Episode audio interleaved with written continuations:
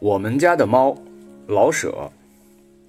我们家的大花猫性格实在古怪，说它老实吧，它有时的确很乖。它会找个暖和的地方，成天睡大觉，无忧无虑，什么事儿也不过问。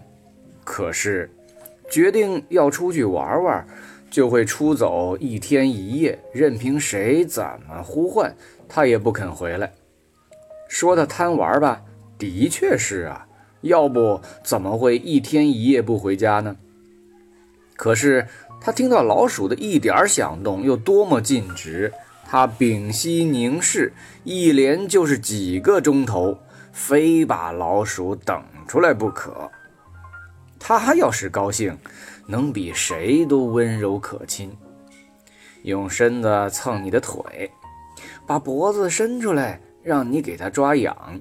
或是在你写作的时候跳上桌来，在稿纸上彩印几朵小梅花，它还会丰富多腔的叫唤，长短不同，粗细各异，变化多端。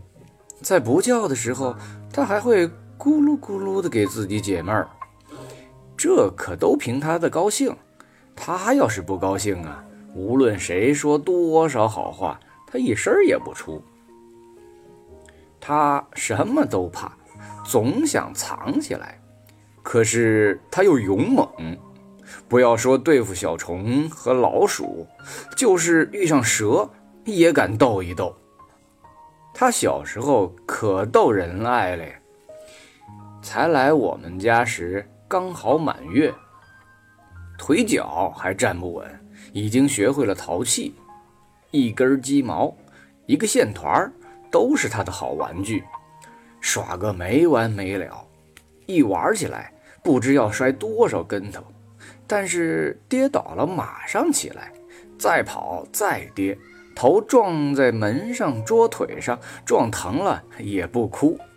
后来胆子越来越大，就到院子去玩了，从这个花盆跳到那个花盆，还抱着花枝打秋千。